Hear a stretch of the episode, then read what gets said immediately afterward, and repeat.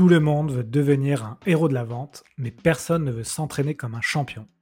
Si tu écoutes ce podcast, tu fais déjà partie des 10% des meilleurs vendeurs. Mais j'ai encore quelques secrets qui pourraient te permettre d'aller au-delà de tes espérances. Tu veux les connaître J'ai un bon deal pour toi. Va sur le site leshéroesdelavente.com, télécharge le playbook de vente, c'est le recueil de tous mes meilleurs conseils que j'obtiens dans le podcast. Fonce les découvrir et tu auras les fondamentaux pour progresser à vitesse grand V et rejoindre le cercle très fermé des héros de la vente. J'ai rajouté un conseil à la fin du playbook, en bonus, qui est pour moi le secret ultime que tous les vendeurs voudraient connaître. Ce podcast vous est proposé par celle-ci. Celle-ci, c'est la solution française pour piloter votre croissance clé en main. Avec celle-ci, vos commerciaux ont un outil CRM puissant pour les aider à booster leur performance et collaborer facilement. Vous pourrez aussi utiliser celle-ci avec vos Customer Success pour fidéliser vos clients en toute sérénité, avec votre marketing pour créer des campagnes ciblées, et aussi avec votre finance pour facturer vos clients en un clic et bénéficier d'une visibilité sur votre trésorerie. Celle-ci, c'est vraiment un outil évolutif qui accompagne les TPE et les PME dans leur croissance. Alors si vous êtes à la recherche d'un outil collaboratif complet, n'hésitez pas à demander une démo sur go.celci.com. Bonjour à tous, bienvenue sur un nouvel épisode Les Héros de la Vente. Aujourd'hui, j'ai le plaisir d'accueillir deux invités, donc Lucas Berger et Bastien Donenck. Bonjour Lucas, bonjour Bastien, j'espère que Bastien, je n'avais pas écorché ton nom. Non, tu n'es pas, pas, le premier, tu ne seras pas le dernier. Bonjour Alexandre. Hello Alexandre. Donc euh, Bastien et Lucas, euh, je vais vous demander de vous présenter, de vous présenter aussi rapidement la, société euh, Grossroom pour laquelle vous travaillez. Qui mhm. veut commencer? Ouais, allez, je m'y prête. Euh, du coup, moi, c'est Bastien, 28 ans. Je suis actuellement Head of Growth et partenaire chez Growthroom, qui est une agence de data et de growth marketing spécialisée dans l'acquisition et l'activation euh, de leads B2B ou de vente e-commerce. On fait aussi bien le B2B et que le B2C. Euh, nous, le constat qu'on a fait, c'est qu'il y avait, il y a trois ans, très peu de growth en France, beaucoup aux États-Unis. Donc, comment faire pour apporter cette expertise en France et couvrir trois domaines euh, d'expertise. Donc, en fait, on a trois équipes en interne. Je te le fais vraiment très court. Une partie paid media, une partie prospection commerciale automatisée, euh, tout ce qui va être outbound B2B, et une partie SEO et marketing de contenu. Et nous, l'idée, c'est au sein de ces trois pôles de pouvoir piocher pour définir une stratégie sur mesure par rapport aux enjeux des clients. Et rapidement, pour euh, mon parcours, avant de rejoindre Grosso, il y a deux ans, j'ai été premier employé d'une Legal Tech qui, euh, qui, se porte toujours très bien, qui s'appelle euh, Cabis maintenant, qui a changé trois fois de nom. Euh, petit coucou à eux, où j'ai appris toute la partie marketing et après j'ai géré toute la partie sales sur le pôle de formalité juridique. Ok, très bien. Alors tu as parlé de la partie sales, du coup je tends la perche à Lucas. toi tu es head of sales, c'est ça Lucas? Exactement, Alexandre. Moi, je suis Head of Sales, donc directeur commercial pour Growth Room. Et euh, pour euh, résumer un peu de la même manière que, Bastien, euh, presque 28 ans de mon côté, un parcours différent de celui de Bastien. Moi, je suis issu à la base du monde du retail, à grosse dominante B2C. Finalement, j'ai été piqué par le virus du digital, du web. Donc, j'ai commencé chez l'annonceur, puis ensuite en agence euh, et du coup, en agence, j'ai enlevé cette casquette technicien et devenu totalement sales, euh, le sales guys de la boîte. De fil en aiguille, du coup, euh, travailler en agence média. Et bah, aujourd'hui, du coup, Growth Room, comme tu le sais, avec du coup une très forte appétence, un cœur d'expertise, surtout le, le, domaine publicitaire et le média de manière générale pour ma part. Ok, très bien. Bah, écoutez, merci messieurs pour cette introduction. Aujourd'hui, on va parler de vente de services. Donc c'est un sujet que je n'ai pas encore abordé dans le podcast. C'est vrai qu'on parle beaucoup de, produits, notamment de logiciels dans le podcast. Donc on va essayer d'aborder ce sujet de euh, la différence entre vendre un service, vendre un produit, et comment euh, performer dans la vente de prestations de services dans le B2B. Donc déjà, première question, euh, pourquoi vous vouliez me parler de ce sujet aujourd'hui? Qui mmh. veut commencer? Ah bah, Tu t'es lancé tout à l'heure, je me lance. Euh, non, mais c'est que en fait, une, une bonne vente ou euh, au minima le, succès d'une vente, très souvent, il repose à la fois sur la connaissance globale des techniques de vente, euh, mais aussi sur les spécificités propres à chaque type de vente. Et du coup, là, bah, Alexandre, je, je m'explique, mais quand je dis chaque type de vente, on peut retrouver dans cet aspect général de la vente les différents éléments techniques tels que la connaissance de sa cible, etc. Mais cet aspect plutôt spécifique, propre à chaque vente, c'est, selon moi, il y en a autant que de types de vendeurs, que de types de business. Chaque vendeur est différent, etc. Sauf qu'il faut pouvoir s'adresser précisément à ce business. Tu vois, il y a de la vente à distance, de la vente en physique, du SaaS, du service, du produit, etc. Tant de, de sujets que tu as pu aborder dans ton podcast. Et si on veut faire une bonne vente, il faut maîtriser les techniques de vente et aussi les spécificités propres à ton type de vente. Et aujourd'hui, beaucoup de vendeurs euh, sont bons ou mauvais, et certains sont bons dans un type et moins bons dans l'autre. Et c'est très spécifique de vendre de la prestation de service et qui plus est B2B. En fait, on se rend compte aujourd'hui, surtout, enfin, on écoute beaucoup de podcasts, et ce qui est surreprésenté, euh, tu me diras Alexandre aussi peut-être ton sentiment, mais c'est la vente du SaaS. Le SaaS aujourd'hui est roi, surtout dans l'univers startup.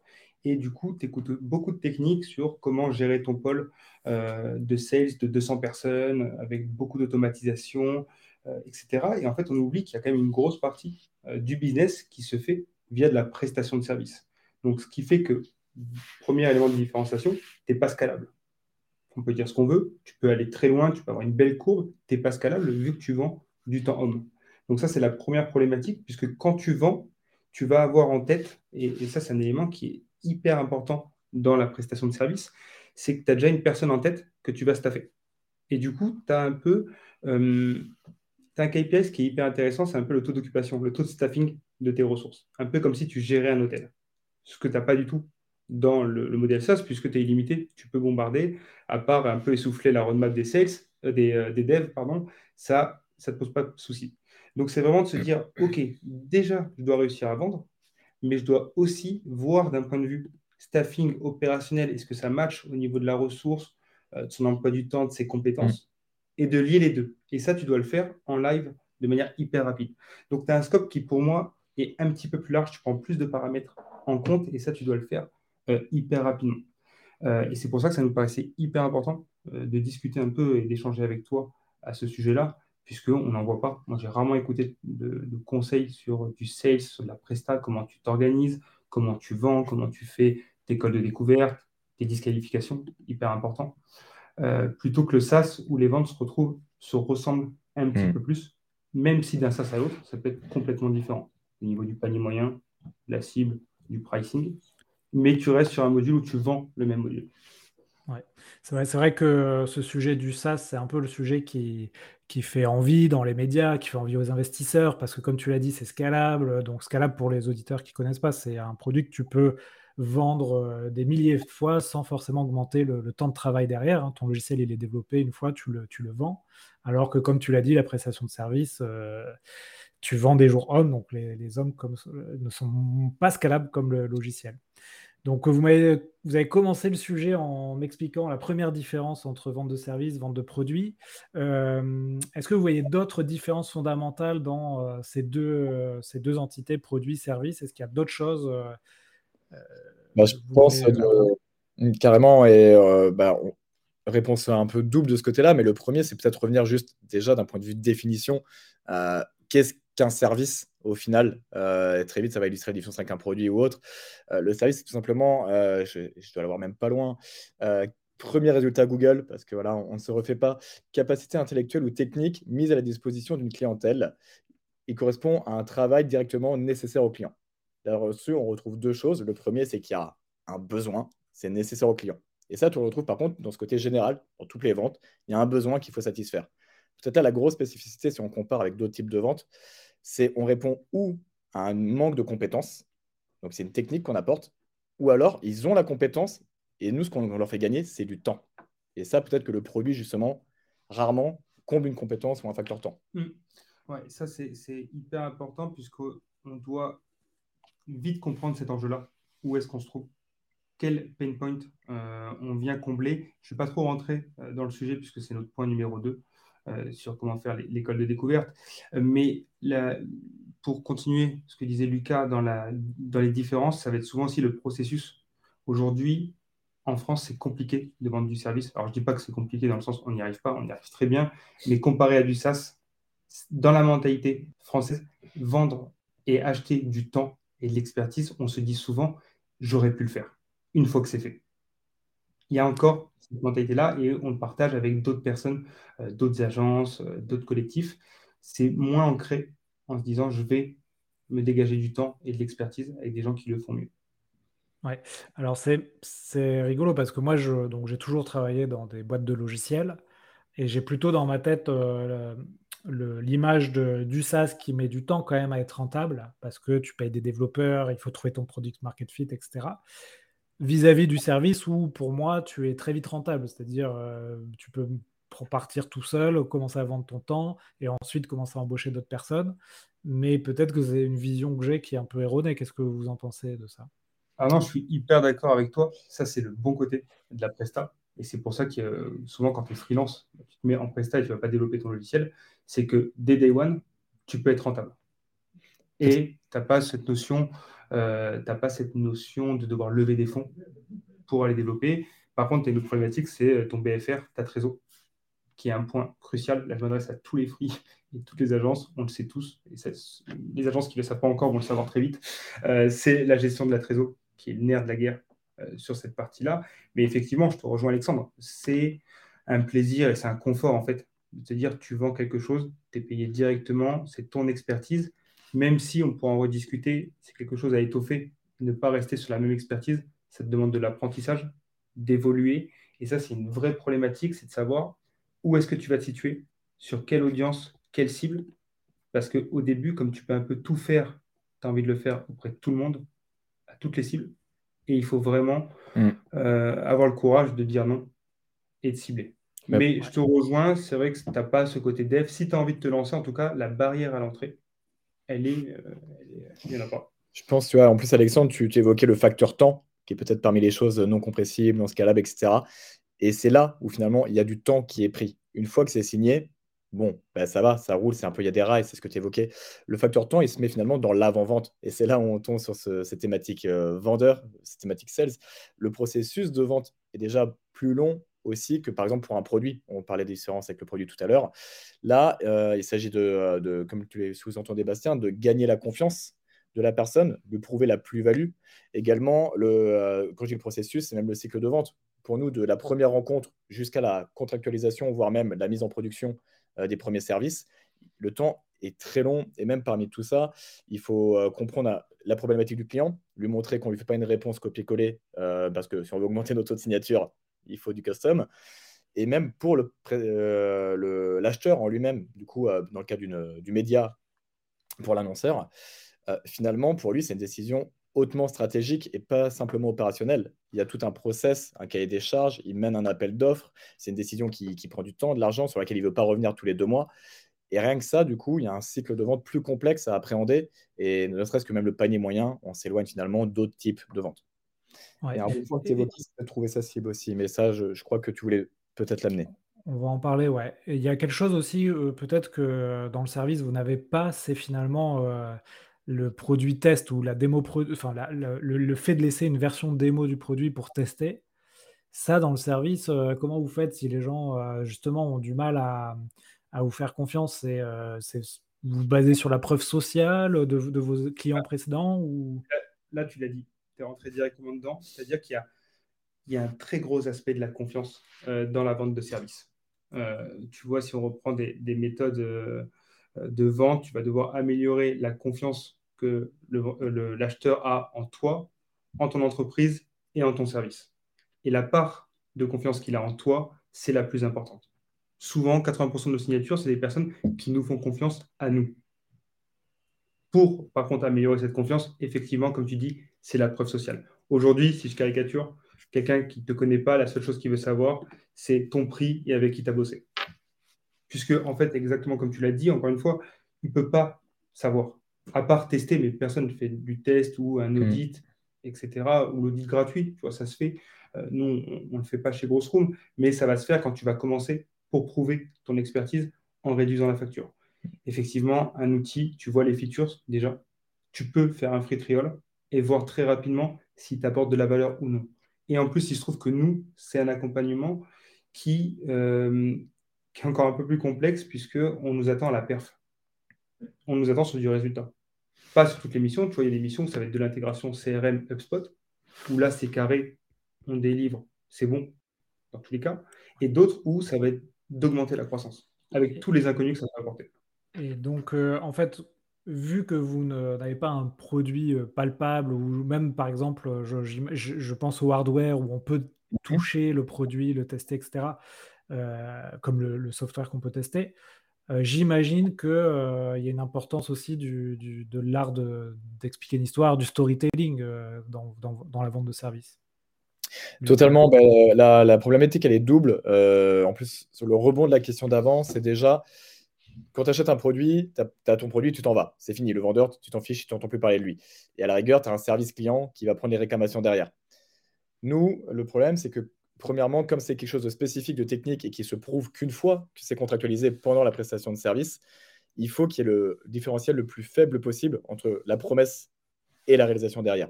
C'est pour ça que là, il y a deux approches où le sales euh, s'implique dans le temps euh, et ne disparaît pas dans la nature. Ça, c'est à l'échelle d'une entreprise, hein, c'est un process important.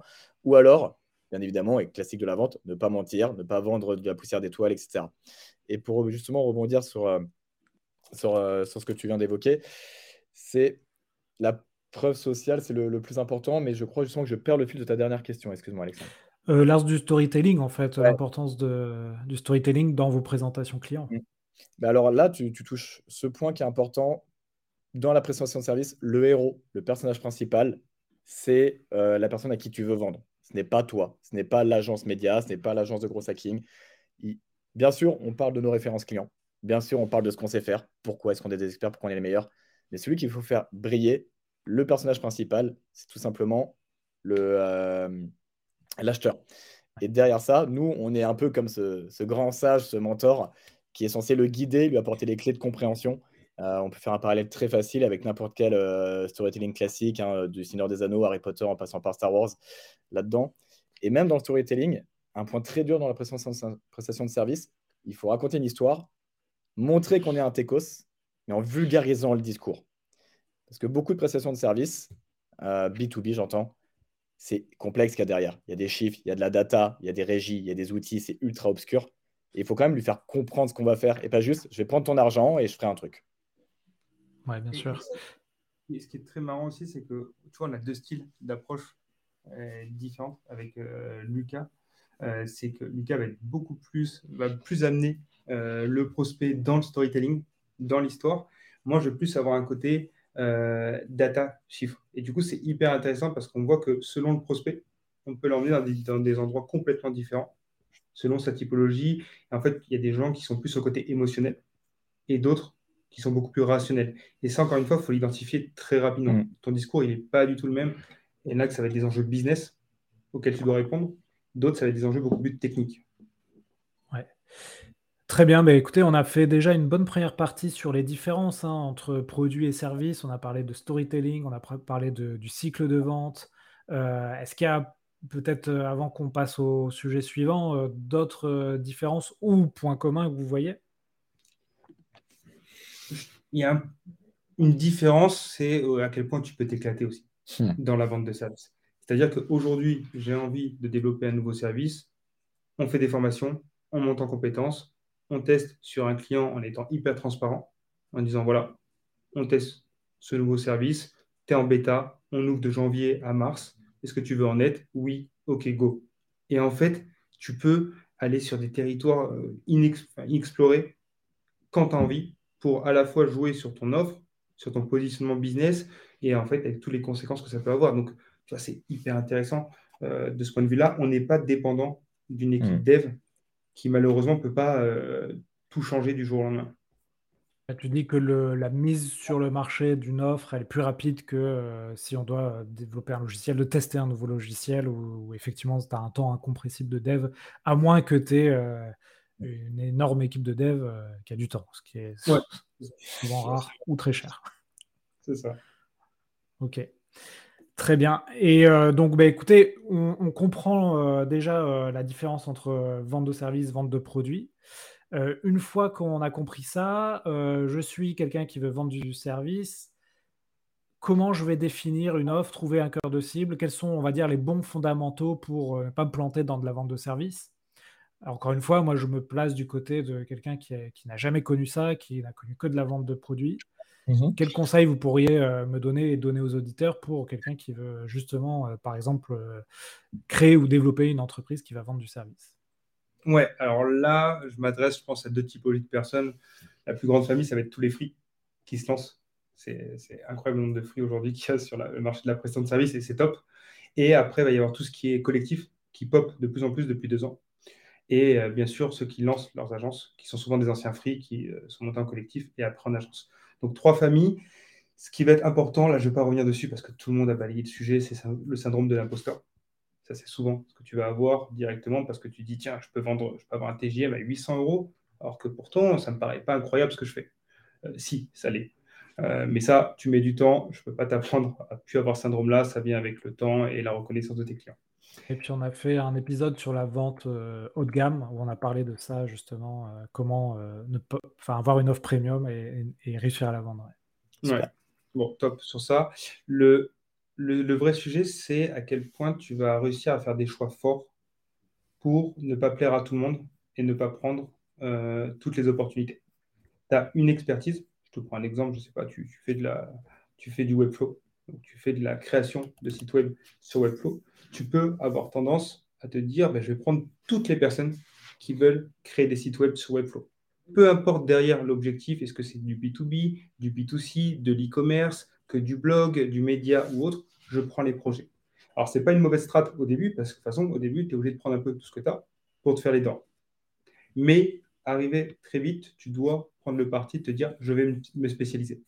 Sans forcément trop t'enfermer, mais tu dois te spécialiser parce que ça demande un travail qui est beaucoup trop compliqué de très adapter à chaque business euh, de tes clients, même si toi, tu pousses la même presta.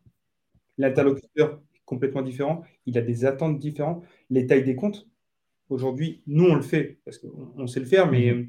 ça peut être compliqué quand tu penses, mais de parler à la fois à un entrepreneur seul qui vient de lever des fonds et à un groupe du 440, tu fais pas du tout les mêmes ventes, mais pas du tout. C'est euh, un grand écart qui peut être compliqué au départ. Donc, nous, se dire, je vends que du Webflow à des startups prélevées. Je comprends leurs besoins et je comprends aussi les enjeux de leurs besoins. Avec la question du positionnement de sa cible, etc., c'est quelque chose qui revient souvent hein, quand on, développe une entreprise. Et c'est pas toujours évident parce qu'on a l'impression de, se retirer d'un certain marché. Mais euh, c'est un exercice qui est quand même fondamental. Et comme tu l'as dit, on peut se spécialiser euh, sur un secteur, sur une taille d'entreprise, sur une technologie. Et, euh, et, plus on sera spécialisé, et plus on sera reconnu dans ce secteur. Ouais. C'est ça. Et... tu, Ouais, pardon. Non, en fait, ce qu'il faut te dire, c'est qu'il n'y a jamais. tu peux toujours faire un retour en arrière aussi. C'est pas parce que aujourd'hui tu es hyper niché que tu vas pas pouvoir ouvrir ton scope et repartir. Ça, c'est la, première chose. La deuxième chose, donc c'est euh, vendre à une typologie précise de décideurs et d'entreprises. La deuxième, ça va être aussi euh, quelle expertise tu vas pousser. Est-ce que tu veux faire de la niche dans ton expertise? Donc, c'est-à-dire, imaginons tu veux être euh, RevOps ou quelque chose de mainstream comme du copywriting.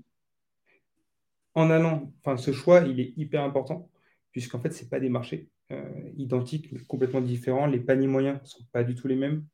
la typologie de clients, ce n'est pas les mêmes. Les relations que tu vas avoir, ce n'est pas les mêmes. L'idéal aujourd'hui, c'est d'augmenter son panier moyen.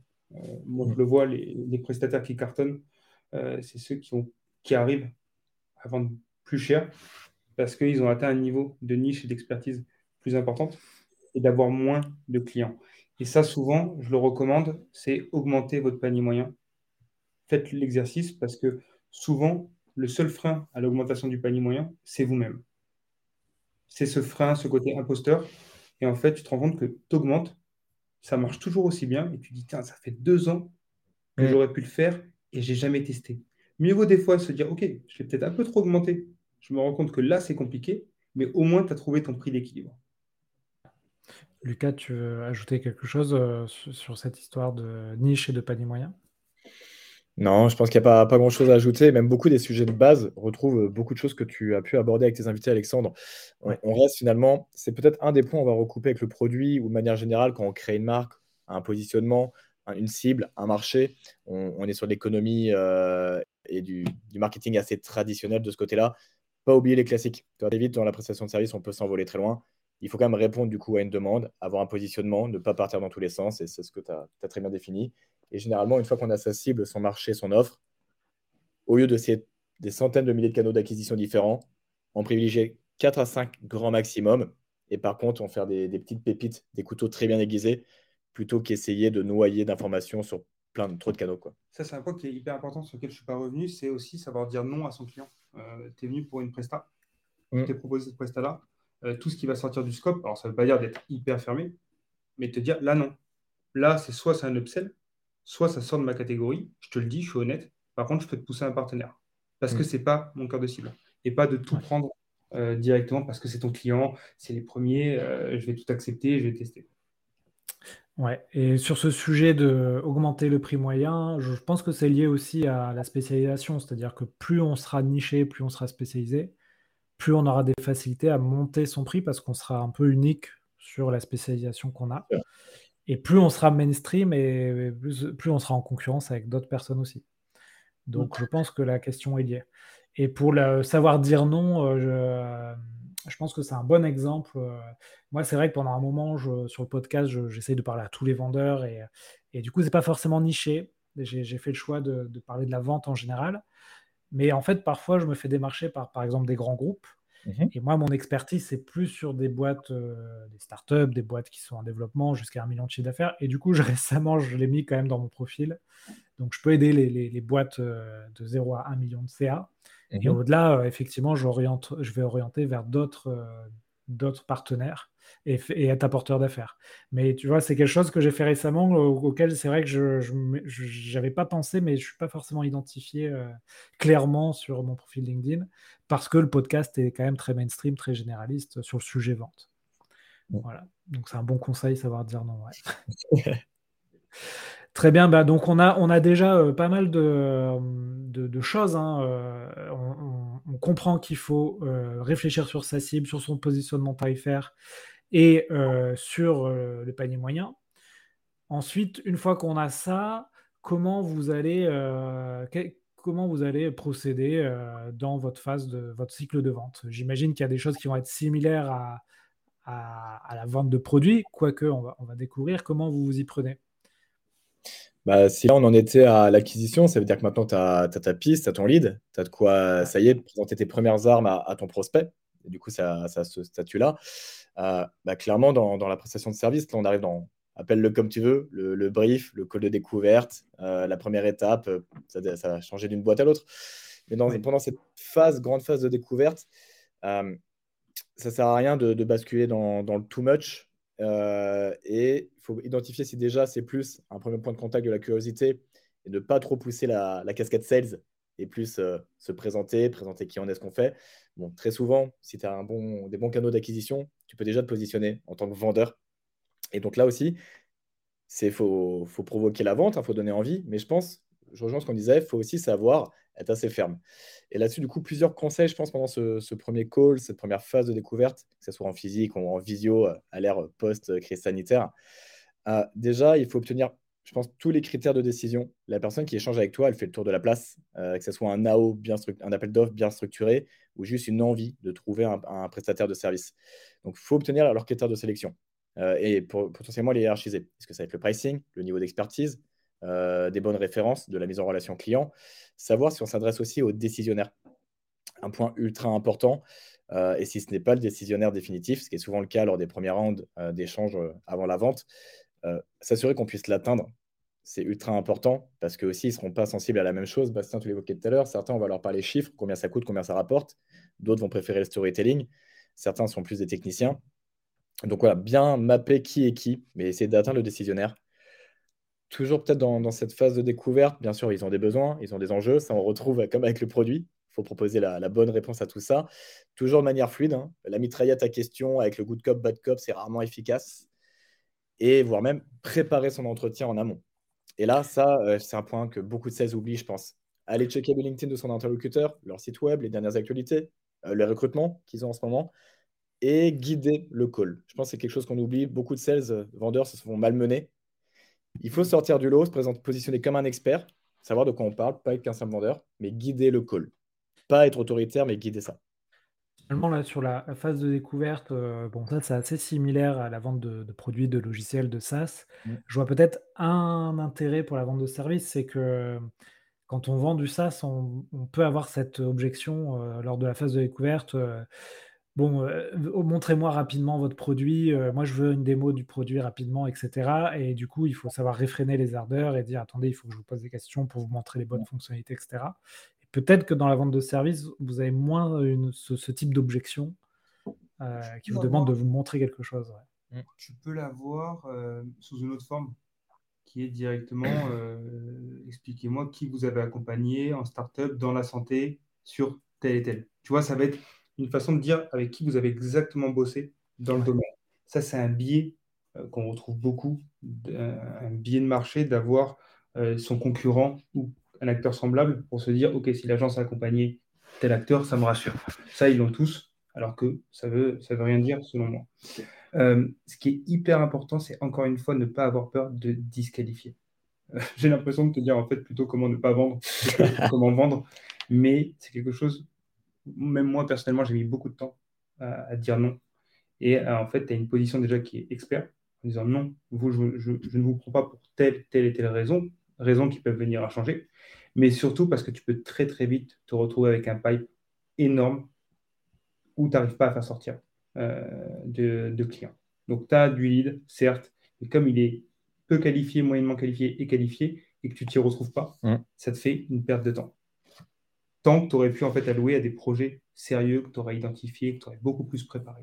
Donc ça, c'est vraiment un conseil euh, que je donne. C'est mieux vaut des fois perdre un client sur un trimestre, mais au moins être concentré sur les plus importants que de tout prendre et en fait te retrouver avec un taux de transformation euh, hyper bas. Et autre élément aussi, donc c'est guidé. Ça, c'est hyper important. Par exemple, quand tu arrives sur un call euh, chez, chez Grossroom, on t'explique directement comment le call va se passer. Est-ce que tu es d'accord avec ça? Et en fait, tout va être dicté. Euh, j'ai eu, un prospect un jour qui m'a dit à un partenaire, c'est un prospect qui m'avait été envoyé par un partenaire, elle avait dit chez Grossroom, c'est, c'est militaire. je n'ai jamais su si c'était positif ou négatif. Mais l'idée, c'est de dire, on a une méthode, on sait en fait pourquoi on va te poser ces questions. C'est pour ne pas te faire perdre de temps et très rapidement te dire, est-ce qu'on peut, oui ou non, t'apporter de la valeur et laquelle? Et là, j'en viens à la dernière étape qui est la next step. C'est aussi hyper important. Il y a beaucoup de call sales qui se finissent sans vraiment savoir bah, qui doit faire quoi, à quelle échéance. Donc, il faut être vraiment très clair sur sa next step. OK, bah, on refixe un rendez-vous dès maintenant. On se voit mardi à 14h pour un go-no-go ou je vous envoie un mail de follow-up dans lequel je vous demande vos disponibilités ou vous m'envoyez des éléments pour que mhm. moi je puisse améliorer ma proposition ou des accès audits euh, de compte ads ou autre. Mais être hyper ferme là-dessus parce que si tu commences à être flou, le prospect te répond plus trop, tu as du mal à l'avoir au téléphone, c'est très compliqué. Mm. savoir engager dès les premières étapes. Écoute, euh, écoutez, ça, euh, c'est effectivement un conseil qu'on a aussi dans la, partie euh, logicielle. Dans votre activité, vous, votre cycle de vente, c'est donc rendez-vous découverte, next step, rendez-vous de négociation, c'est ça? Ou vous, allez, vous avez d'autres vous avez d'autres étapes? On a d'autres étapes, ça va dépendre en fait de, du besoin. Imaginons que c'est un besoin qui est particulièrement sur la partie paid média. Souvent, on va aller regarder les comptes pour, euh, on va ouvrir un call audit, audit. Euh, pour dire, OK, là, on peut se positionner parce qu'il y a tel et tel élément à venir optimiser, telle stratégie à refondre, etc. On passe rarement de premier call de qualif à directement proposition, sauf si c'est hyper limpide, qu'on connaît euh, vraiment très bien le marché, l'acteur, et en fait, on va pouvoir bosser sur une proposition. Je pense peut-être que les, points clés, si tu veux différencier un peu avec les SaaS ou d'autres choses, c'est que contrairement à d'autres types de ventes, c'est une des rares façons de pouvoir mettre les mains dans le cambouis chez la personne qui achète. C'est pas toi qui présente quelque chose, un produit, un logiciel ou autre.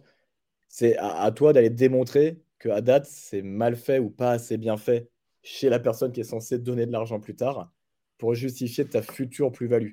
Donc c'est comme si le risque est là, il faut critiquer ce qu'on a en face pour justifier que nous c'est mieux, mais sans non plus descendre. Après, là, on pourrait te parler du média, du gros hacking ou autre chose. J'aime bien l'idée peut-être au B2B global, à la prestation de service, chacun pourrait s'y reconnaître. Mais il y a ce pas qu'on fait chez l'autre. Et tu parlais aussi du cycle. Il y a euh, effectivement le premier, la première phase de découverte. Et avant l'étape du closing ou de la négociation, tu en as plusieurs. Bastien disait à juste titre, parfois il est même nécessaire de faire un deuxième call afin de clôturer la phase de découverte. Tous les tenants et aboutissants, tous les points clés qu'on n'a pas réussi à avoir, euh, quels sont leurs besoins et leurs enjeux, quels sont leurs deadlines et échéances, qui est décisionnaire, quelle est leur enveloppe budgétaire, face à qui je suis en compétition aussi, est-ce que ça vaut la peine de me positionner, par exemple, sur un appel d'offres?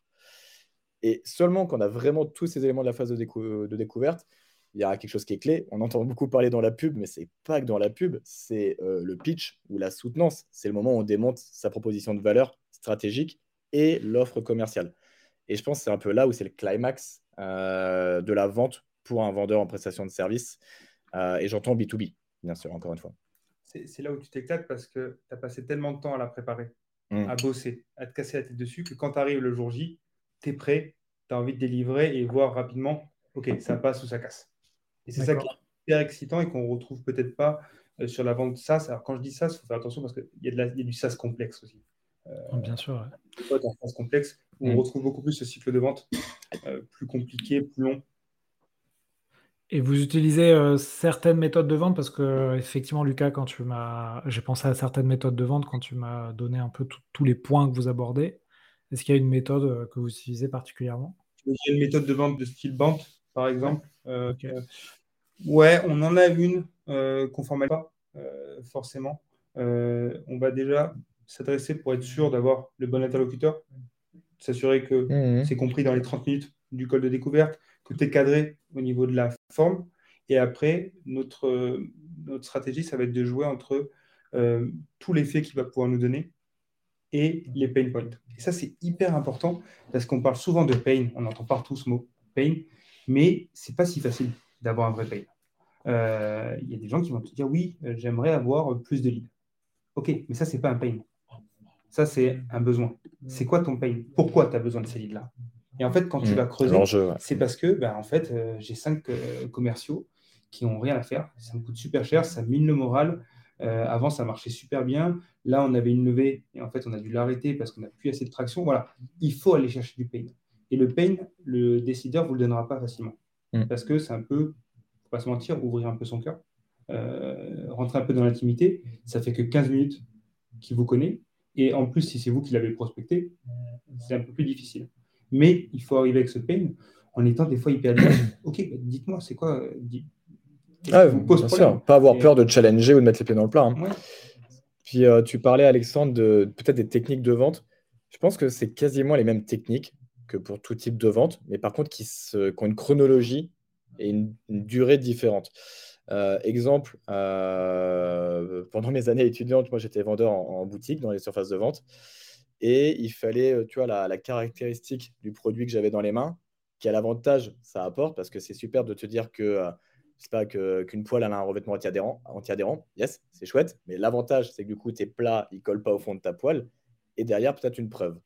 Et tu vois, et ce principe de base, euh, caractéristique, avantage, preuve, je crois même qu'on le retrouve dans les premiers livres euh, post-bac.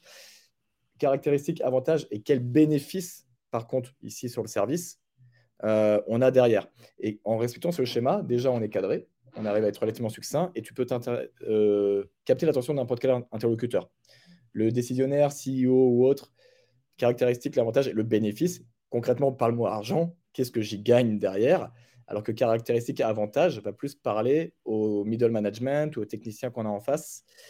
Et une autre peut-être technique aussi euh, là-dedans, euh, c'est la vente finalement, elle se fait surtout pendant le pitch, puisque derrière c'est une négociation. C'est les contrats, les petites lignes, l'échéance, les coûts. Au fond de lui, la personne saura déjà si elle veut ou non travailler avec nous, mais est-ce que les planètes seront alignées? Du coup là, la technique de vente, elle va plutôt pour moi aussi résider sur se faciliter le travail de la négociation qui est post-pitch, post-soutenance. Et donc là, avoir le plus d'accords partiels, poser un maximum de questions ouvertes pour le forcer à répondre, à, à préémettre des potentielles futures objections. Et comme ça, on, brûle les différents ponts euh, qui pourraient réavoir plus tard. Est-ce que c'est clair? Oui, non. Est-ce que ça correspond à ses attentes? Oui, non. Mais des questions assez larges. En fait, on va souvent jouer euh, une méthode un peu du yo-yo qu'on fait euh, mmh. entre problématiques business, solution business, problématiques techniques, solution technique. Et l'idée, c'est toujours de rejoindre dessus et pas juste de s'enfermer dans voilà ce que techniquement je vais faire pour vous euh, opérationnellement. Et en fait, en décorrélant un peu le côté qu'est-ce que je vous apporte. Mm.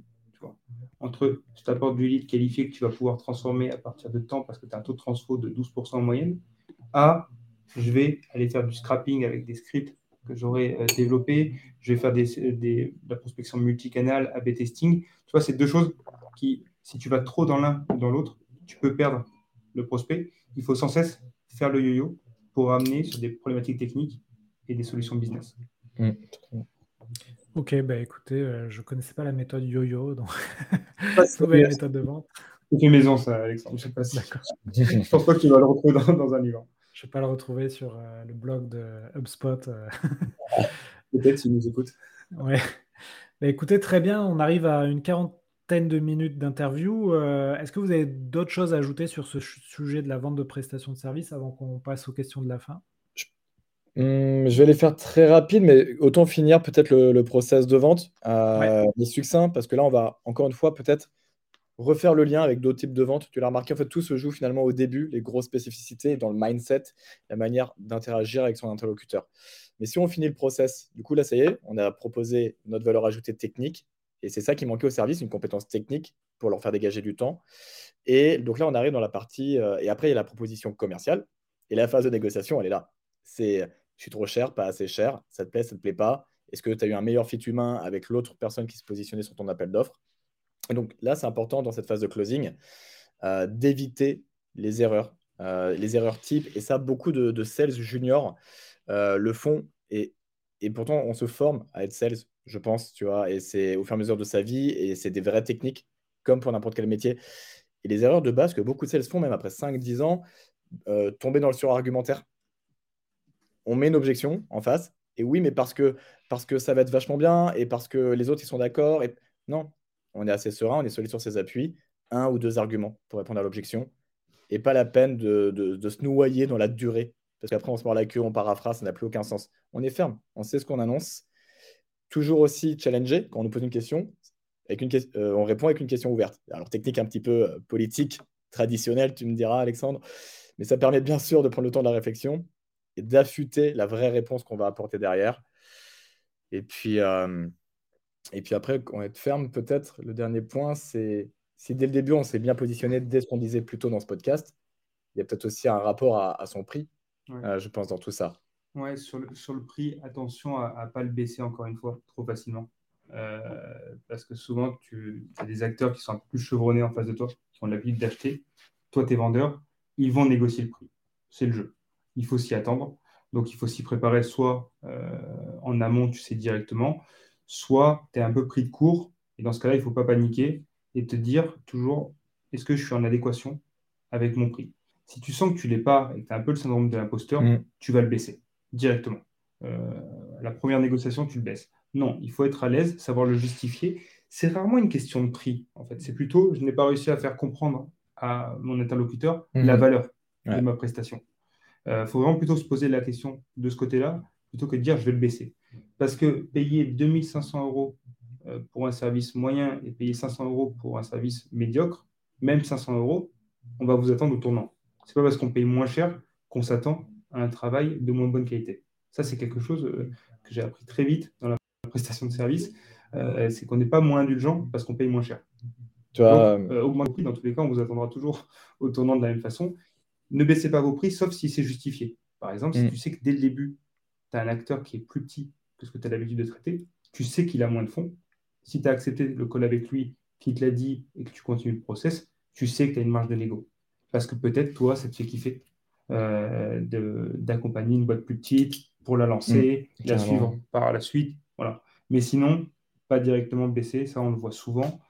Et deuxième point, l'importance des relances. Ok, tu as fait ton pitch. Ok, tout s'est bien passé. Il faut closer maintenant. Tu peux très vite en fait, ouais, oublier ton prospect parce qu'en fait, derrière, il y a un nouveau qui arrive. Et tu vas te reconcentrer sur le nouveau. Et alors, soit tu as, as, tes séquences automatisées sur HubSpot qui envoient, et là c'est nickel, tu fais attention qu'il ne passe pas à travers, soit tu fais vraiment, encore une fois, des next steps, même dans le post-pitch.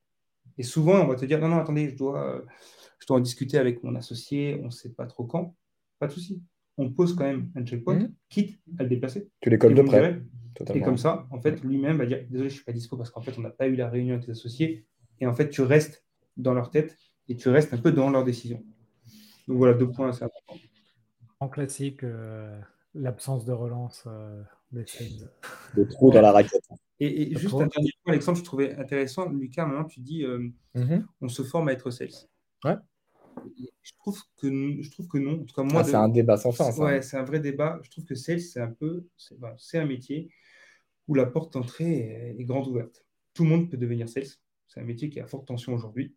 Et du coup, c'est un peu comme le growth marketing. Tu as des très bons et tu as aussi beaucoup euh, de mauvais. Et c'est pas forcément leur faute. C'est juste, on t'a mis un casque, on t'a dit de lire ce script et bon courage. Et en fait, tu vas jouer sur le volume.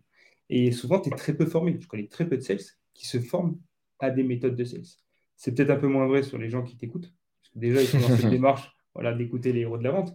Mais sinon, tu fais le tour, euh, spécialement, moi je connais un peu plus le milieu des startups, très peu sont formés. Ils ont commencé on, se rejoint finalement sur, le point de vue. Oui, sur le point de vue, mais ils ne sont pas formés, euh, ils sont formés par le. Oui, c'est une lacune. C'est une, vraie lacune là-dessus, je te rejoins. Euh, tu as une statistique que, je cite souvent du cabinet Up2 qui dit que deux tiers des commerciaux en poste en France maîtrisent mal les fondamentaux de la vente. Donc c'est une réalité.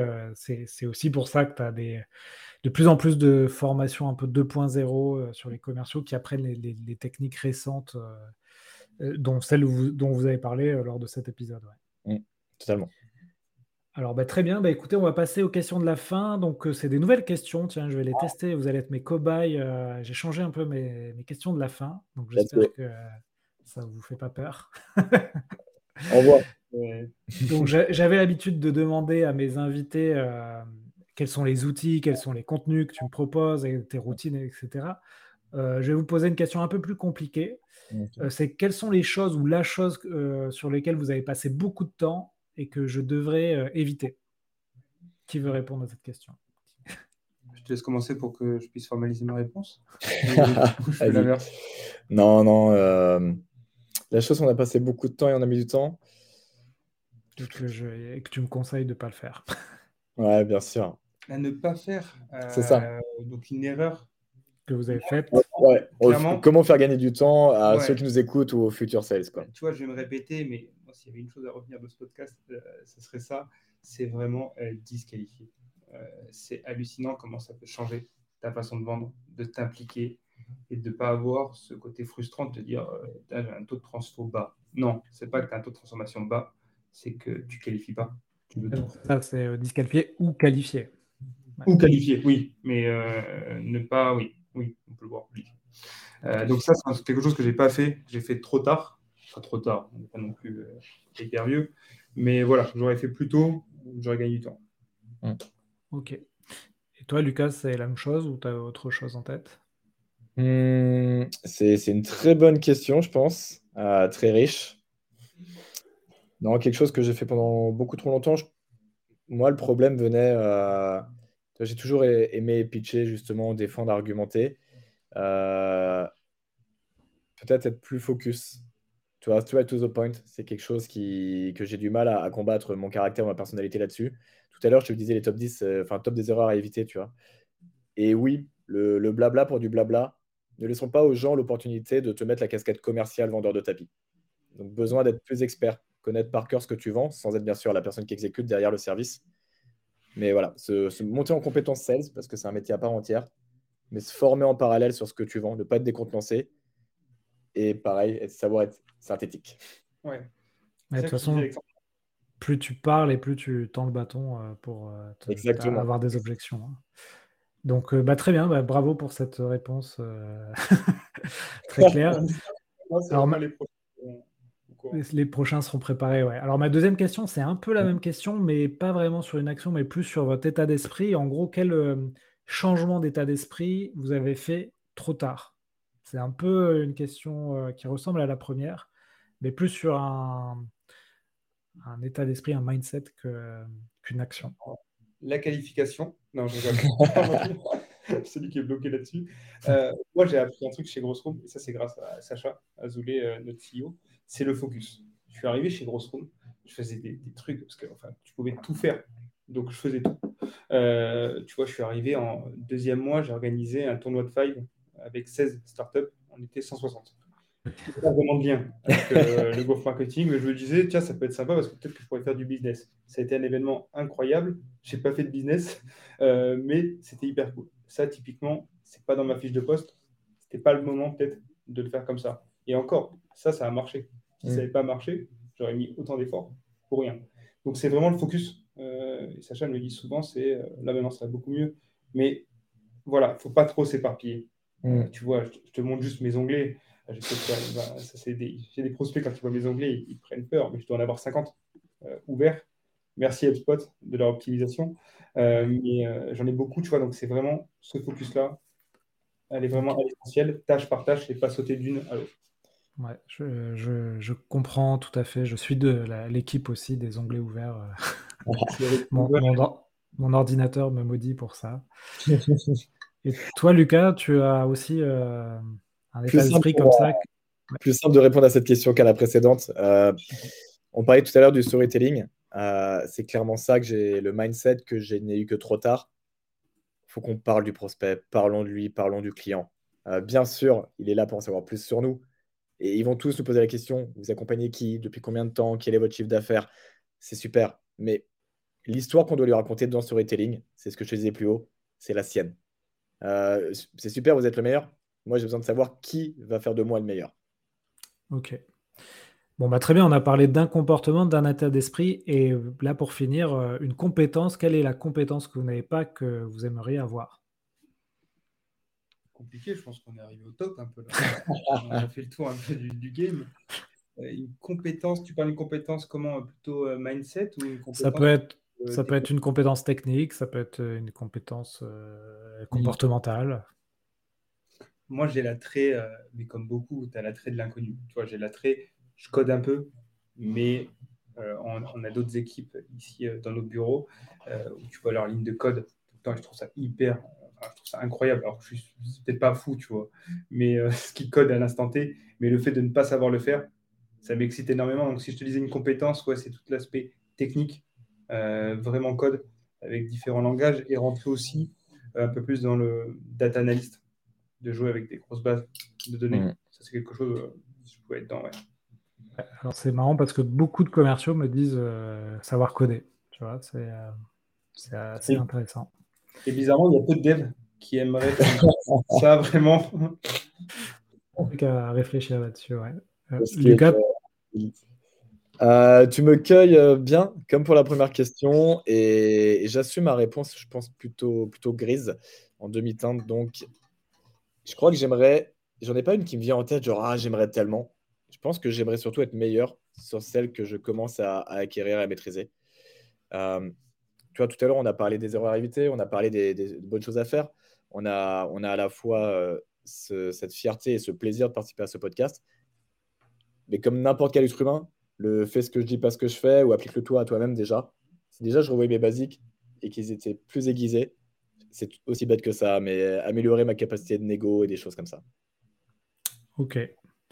Ben écoutez, on arrive à la dernière question. Euh, avez-vous quelqu'un à me proposer euh, pour le podcast? Moi, j'en ai un, mais en fait, il est déjà passé. Ah, c'était qui? C'est Amine. Ah oui, Amine, très bien, ouais. Euh, qui m'a beaucoup aidé sur, pas mal de sujets, sur les sujets même que j'ai évoqués aujourd'hui. Donc, petit coucou à lui s'il nous écoute. J'ai l'impression de passer à TF1. Et... Euh, très inspirant. Euh, autant son côté, bah, tu l'as eu de toute façon, donc, autant sur le côté purement sales avec son parcours chez LinkedIn, autant sur le parcours aussi développement personnel. Parce qu'aujourd'hui, tu vois, là, on parle du côté, on est des sales, mais on reste aussi, j'ai l'impression qu'on est des monstres, euh, on est aussi des humains, et en fait, tout ça, ça joue énormément. Parce que si tu n'es pas en bonne forme, avec un bon mindset, parce que tu as eu des choses aussi compliquées, c'est dur de vendre. Quand tu arrives au pitch, faut toujours être de bonne humeur, toujours à fond, euh, donc tout ça, ça s'entremêle aussi, comment je développe ma vie perso, ma vie pro. Et il a un super bon mindset, Amine, donc je recommande. Mm.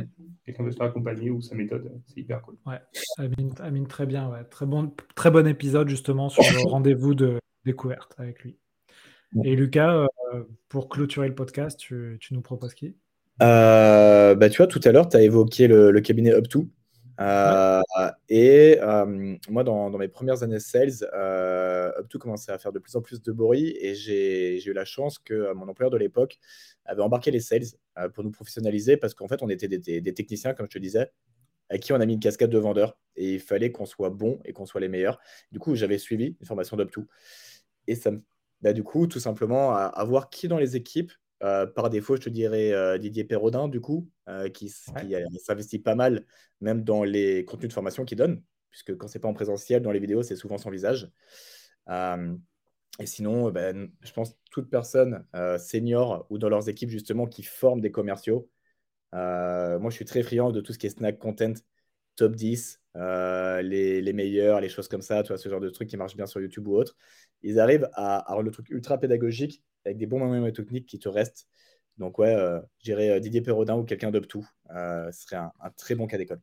Ouais, bah, c'était mon premier épisode hein, en 2019 déjà avec Quentin de, 2 c'est vrai que Didier, je le connais bien, je pourrais lui proposer pour peut-être le 150e épisode qui arrive très bientôt. bah, bah, écoutez, merci beaucoup. Hein, on, a, on a bien respecté le timing. Donc, comment on fait pour vous joindre sur LinkedIn? Directement euh, LinkedIn. C'est là mhm. où on répond. Je ne réponds pas assez vite sur LinkedIn. Sinon, directement euh, par mail. Si, bah, par mail, ça va être pour Grossroom.